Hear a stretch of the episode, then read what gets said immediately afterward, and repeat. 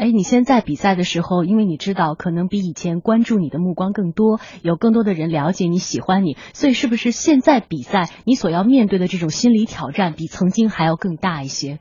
呃，我觉得是大很多。我刚开始出来比赛的时候是没有任何思想包袱的，但是随着你的呃成绩越来越好，然后越来越多的人关注你，很多人就觉得呃你应该取得什么样的成绩。但是竞技场上，呃，特别是九球，偶然性非常大，有的时候真的呃做到尽力了，也不一定会有一个好的结果。所以打到后面的时候，会觉得困扰自己的呃，往往都是一些。来自于自己或者外界的一些压力，但是作为职业选手就要看怎么样调整好这些方面。那比如说我很早的时候去国外比赛，嗯，你就会觉得相对比较轻松一点，因为呃当地的选手可能会更受关注，然后压力都是在他们几个当地的选手或者是呃特别优秀的、特别呃资资历特别老的这些选手身上。嗯，那对于我们这些呃外国的选手。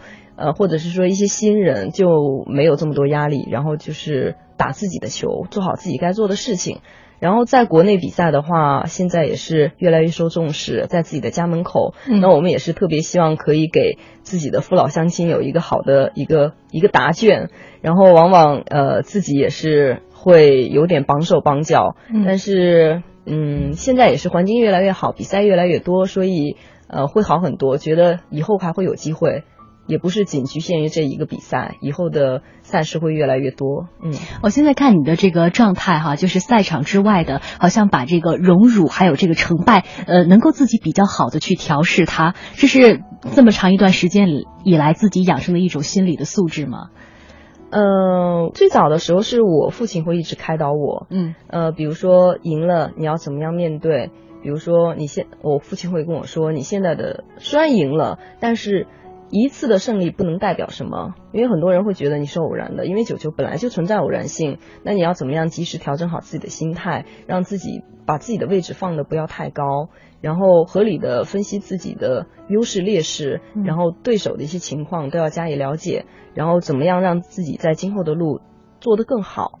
那到后面，呃，我自己出来比赛的时候，也会按照我父亲之前教我的这些模式去想，然后比赛的时候也会给自己。呃，开小会，因为我们这个呃是有时间给自己在场下呃休息的时候，比如说对手在打的时候，可以在下面及时的调整自己的心态。嗯，然后我觉得，嗯，最主要就是自己怎么样呃看待自己的一个位置，怎么样了解自己。嗯嗯，呃，我知道这次你是从上海飞到北京来，现在你基本的生活和工作都是在上海哈，在你印象当中，北京是一座什么样的城市？嗯，最早的时候刚开始出来打球，父亲是来带我来北京学球。嗯，那个时候就觉得，呃，而且我第一次的呃全国比赛也是在北京。嗯，所以我觉得北京也是我的幸运地一个福地。然后九八年第一次参加呃全国九球比赛，然后我就拿了冠军在北京。那个时候我只是打球打了半年。嗯。然后就觉得，嗯，来到北京，觉得是一个特别繁华的一个都市。嗯，然后很小的时候没打球也来过，父亲跟母亲有带我，比如说暑假的时候来，呃，天安门啊，然后天坛啊，故宫啊都有转过。所以那时候觉得这个城市特别大，特别神秘，特别繁华。嗯然后再到后面的阶段，就是开始打球，就觉得，呃，这是一个可以让我学习到。更多的一个球技的一个地方。关于小婷曾经在北京打拼的经历呢，在她的书中也能找到。她有一篇文章叫《半只烤鸭》，里边这样写道：拿了冠军，获得了四千元的奖金，这对我们全家来说是一件非常高兴的事，也算是投资开始有了收益。自然，爸爸是要给我一些奖励的。那天，他兴奋地说：“走，爸爸带你吃顿好的，好好给你庆祝一下。”我就说：“那我们去吃北京烤鸭吧。”那次我们去北京，一直非常节约，住的是最便宜的旅馆，或者干脆叫防空洞，喝的是妈妈烧的白开水，吃的是不超过五块钱的盒饭，或者就去吃麻辣烫。后来小婷和爸爸去吃的北京烤鸭，他说具体多少钱我已经记不清了，好像是一百七十八块吧。为了能让这四千块钱的奖金细水长流，我跟爸爸说我不想吃了。后来爸爸一再坚持，我们就只点了半份。那顿饭我印象特别深刻，痛苦的回忆呀。看着那半份香气扑鼻的烤鸭，不怎么爱流泪的我，眼泪当时就哗啦哗啦的流下来。嗯，最早的时候刚开始出来打球，也是在北京这个地方待过有呃一两个月，就是住在这里，然后学打球。所以也是感情特别深的一个地方。嗯，呃，我们知道最近可能喜欢小婷的朋友，在这个书市上都看到了这本《我不是天后》啊，在这个书市上跟大家见面了。我也是其中一个读者哈。呃，我想知道小婷，你要通过这一本书，把一个怎样的潘晓婷带给大家？写这本书的初衷是什么？嗯，其实很多人觉得，嗯，小婷应该是一个非常严肃。然后不善言辞的一个人，那我觉得，呃，我私底下的时候也是，嗯，非常轻松，非常喜欢那些，呃，好笑的一些一些话题的。呃，事物，嗯，然后因为平常在比赛的时候压力真的非常大，所以很多人觉得奇怪，为什么你在比赛的时候喜欢皱眉头？其实真的压力非常大，希望可以呃尽力的去做好，嗯，呃每一杆球的处理。那生活中呢，我是希望可以尽力的让自己每时每刻每分每秒都保持一种轻松的状态，然后来找一个平衡点，嗯，然后呢，这本书呢也是。呃，希望更多的台球爱好者通过这本书了解一个真实的小婷，然后其实跟大家是没有任何距离感的。我在微博上面有一些互动，可能也是有很多人觉得为什么每次小婷都不回复？那我有的时候是真的比赛也好，然后训练也好，真的很忙。那如果一旦有时间的话，我也是及时更新微博，希望大家可以了解我现在在做什么，我的一个状况。然后另外呢，这本书呢也是希望呃可以给大家一些。嗯，对我的一些认识吧，从刚开始出来打球台球的一个现状，呃，到现在台球发展到今天的一个情况，怎么样走过的这个过程。来听听小婷的朋友们是怎么样评价他们眼中的小婷的。杨澜这样说：“她说，小婷是一个纯真、坚韧、刻苦的女孩，用她的坚韧诠释了成功的意义。但最难能可贵的是，她还保留着一颗单纯的心，喜欢浪漫，热衷环保，关爱着那些需要帮助的人。”范冰冰说：“跟小婷相识于一部电影，一部充满励志色彩的电影。但是在现实生活当中，小婷的经历就是一篇精彩的励志故事。希望大家用心品味成长的故事。”呃，奥运体操冠军刘璇说：“小婷是一个独立又可人的女孩，喜欢她在比赛时的专注、冷静的神情。希望小婷在职业台球的道路上越走越远，永远保持开朗乐观的性格。”对于最早为什么选择了走上台球之路，小婷说：“嗯，我最早的时候是学美术的，然后呢，家里呢也是嗯非常支持我，然后但是呢，后来呢，父亲有。”呃，迷恋台球，然后开始开了呃我们当地第一家室内的台球俱乐部。嗯，那时候父亲带了很多学生，那年龄都跟我差不多。呃，我也是在暑假的时候有跟父亲学了大概一个多礼拜吧，因为是有一个对比，大家小孩年龄都差不多，然后我爸就会觉得，哎，好像教我的时候特别轻松一点，然后学的特别快，悟性又。不错，然后对这个球的感觉也挺好。然后呢，后来我爸有带其他的小孩一起出去比赛的时候，我也有跟着去，也有给我报名。那个时候呢，我们打的都是斯诺克。我刚开始学的时候也是学的斯诺克，然后去跟父亲比赛，帮父亲拎球杆，然后看父亲比赛。那个时候父亲每次比赛差不多平均前五名吧，然后成绩也是非常不错的。那我就开始跟父亲训练，训练了半年的时候，听说有一个全国比赛。我爸就帮我报名了，结果去到北京，第一次参加比赛，我是年龄最小的，打球时间最短的，然后最后我拿了冠军。然后那父亲也是从事呃体育运动这么多年，他觉得非常不可思议，一个项目半年可以培养出全国冠军，他觉得应该是。呃，非常有机会可以在这条道路上走得更远。当初啊，你现在回想起来，这第一个人生当中的冠军哈，是觉得天分重要一些，还是运气重要一些，还是个什么样的机缘重要一些？我觉得天分、勤奋还有机遇，嗯，然后刚好这三个我都碰到了。我觉得缺少其中的一点的话，都没有办法成就第一次半年拿冠军的这种结果。嗯，可能小对于小孩子来讲，呃，最初接触一个行业，然后受到了那么大的一个鼓励，可能未来就会把这个呃职业当做一种乐趣在从事。你当初有没有这样的心境？呃，一开始是觉得哎非常新奇，然后嗯可以跟父亲到处走。呃，虽然说学球的这个过程非常艰苦，非常艰辛，然后但是觉得哎有父亲撑腰没关系。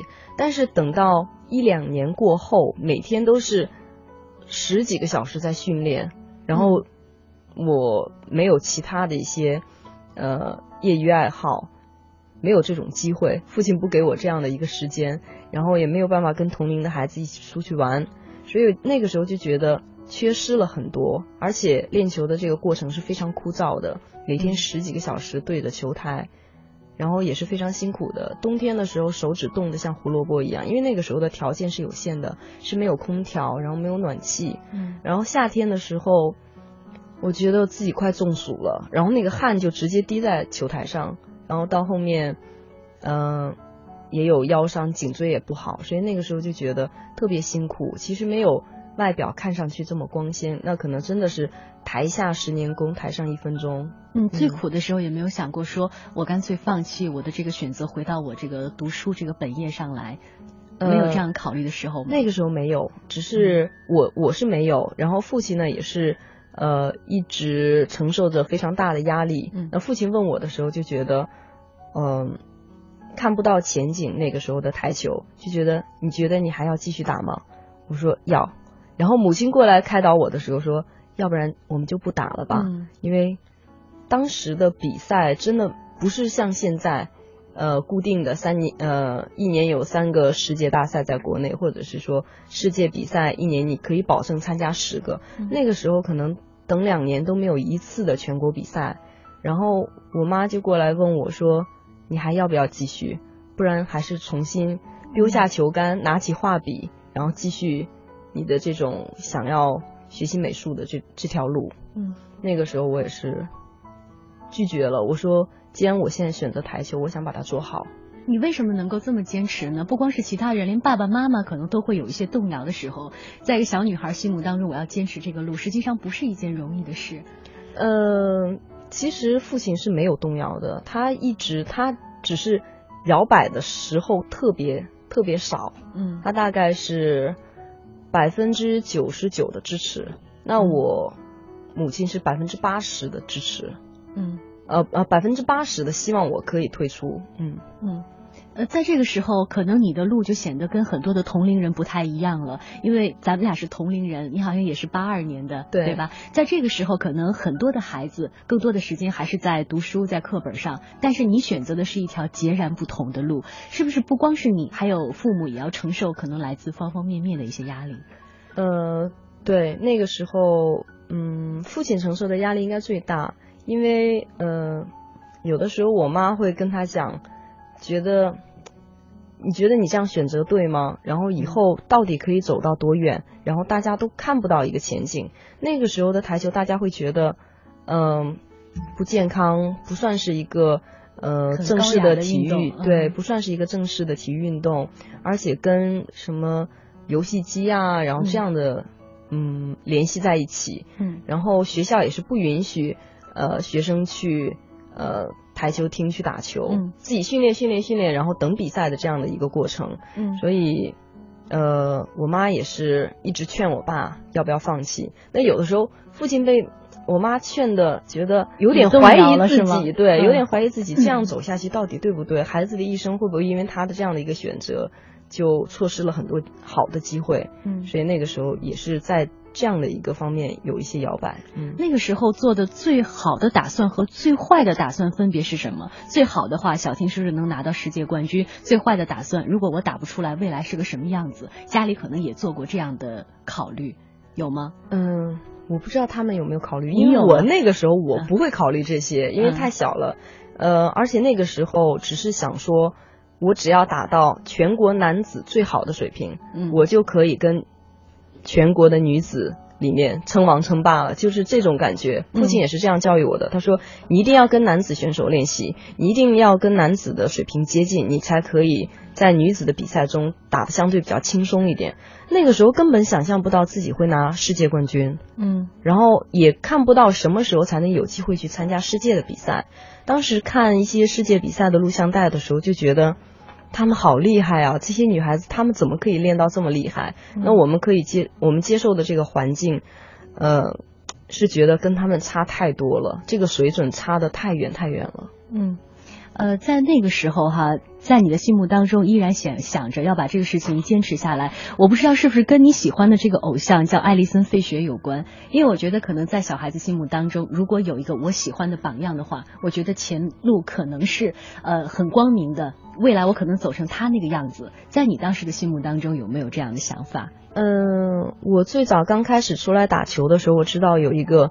女王级的人物打斯诺克打得特别好，那到后面的时候，我父亲找了一个他在美国打九球的这样的一个比赛的录影带，然后说现在世界上的斯诺克选手都已经女子的转九球了，问我想不想也要打九球，然后那个时候看了他的录像带之后，我觉得哇太神奇了，女孩子打球可以打到这个这样一个程度，而且我觉得。她散发出来的那种气质，完全就是有那种呃女王范儿、皇室的那种那种风范出来。嗯，然后自己当时就觉得，嗯，改九球应该也不错。然后所以那个时候看了很多关于九球的一些录像带，然后最后第一次去呃参加比赛的时候，打了一个冠军。然后父亲也是跟我说，你在。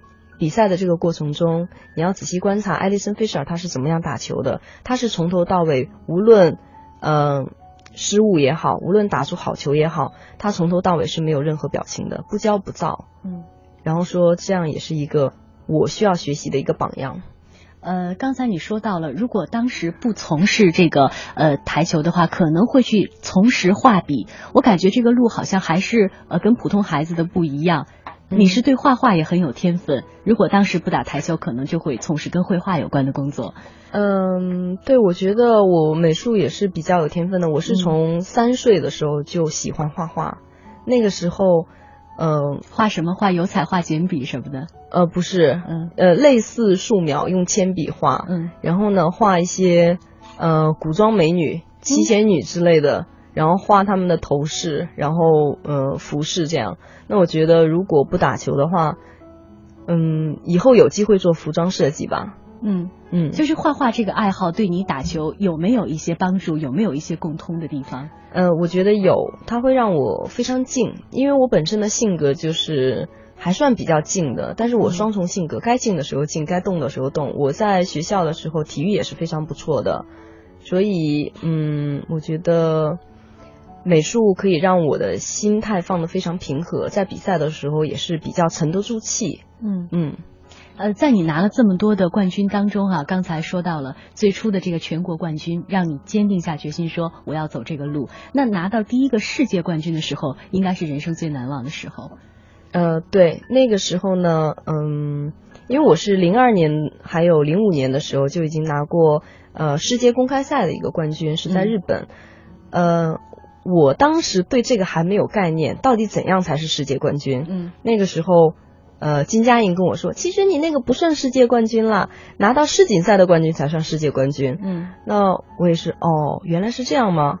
那如果是说拿到这个比赛的冠军，大家就觉得我是世界冠军的话，那我就去努力，就去拿这个抬头的这个这个呃冠军就好了。嗯，然后零七年的时候终于有机会，然后也是呃在逆境中第一场就输了。然后后面的比赛，如果再输一场的话，就有机会被淘汰。嗯，所以我就是在后面的比赛也是特别的谨慎。然后最后拿到冠军的时候，也是觉得那种开心真的没有办法用言语去去形容。嗯，就觉得自己努力了这么多年，终于可以得到自己梦寐以求的一个一个。嗯，赛事的一个冠军，嗯，然后也是觉得对自己的付出一个认可，嗯，我采访过一些世界冠军哈，就是回想起自己当时拿到金牌的那一刻，最后确定他夺冠的那一刻，回想起来有恍如梦境的感觉，你有这样的感觉吗？有。嗯然后我当时比分领先的非常大，在决赛的时候是十一比五赢的。那我当时在十比五领先的时候，是对手在上台在比赛在打球。那我当时也是觉得，哎，我好像马上就要赢了，我应该做一个什么样的动作或手势来庆祝一下自己？因为我每次比赛的时候，在最后赢下的时候，我是没有任何反应的。没有任何表情，嗯，然后没有任何肢体的语言，然后当时就觉得自己应该有一个突破，来纪念这个历史性的一刻。哎，然后这个时候对手失误了，那我就嗯很着急的拿着球杆上去，站在我这边了，可能当时会有这种想法。对，然后特别专注的把余下的几颗球打进，然后握手，然后给裁判握手，然后收球杆。在这个时候，我在想说，完了。我还没有来得及做任何事情，嗯，忘记了。当时在赢下呃最后一个球的时候，你打算要做什么？呃，比如说挥拳啊，当时还没想好，然后就轮到我上场，然后任何事情就是头脑一片空白，就只是记得握手签字就好了。你自己在回看那段录像的时候，还能回想起当时自己的那种心境吧？可能外人看不出来。嗯，我觉得赢下的时候是非常兴奋的，然后在拧球杆的时候觉得，哎呀，好后悔。忘记了自己该做的事情，然后后来在呃零七呃一零年的亚运会的时候，广州亚运会去年，然后也是在决赛的时候也有类似的这个想法，嗯，因为亚运会也算是我除了世锦赛最想要的一个一个名誉，对，然后在决赛的时候也是自己想了很多要怎么样做，要怎么样做，嗯，呃，但是因为我的这些想法一度让比分。让对手反超，本来我是，呃四比一领先，结果被对手追到五比五，抢七的比赛，那个时候真的特别特别紧张，在一直在埋怨自己，为什么比赛还没结束就开始胡思乱想，然后没有办法再继续专注于比赛，那个时候就想说什么都不想，只要先把这场比赛拿下来，做不做任何的庆祝的动作都无所谓，我只要这个金牌，嗯，然后在赢下比赛的时候，那一刻是发自内心的。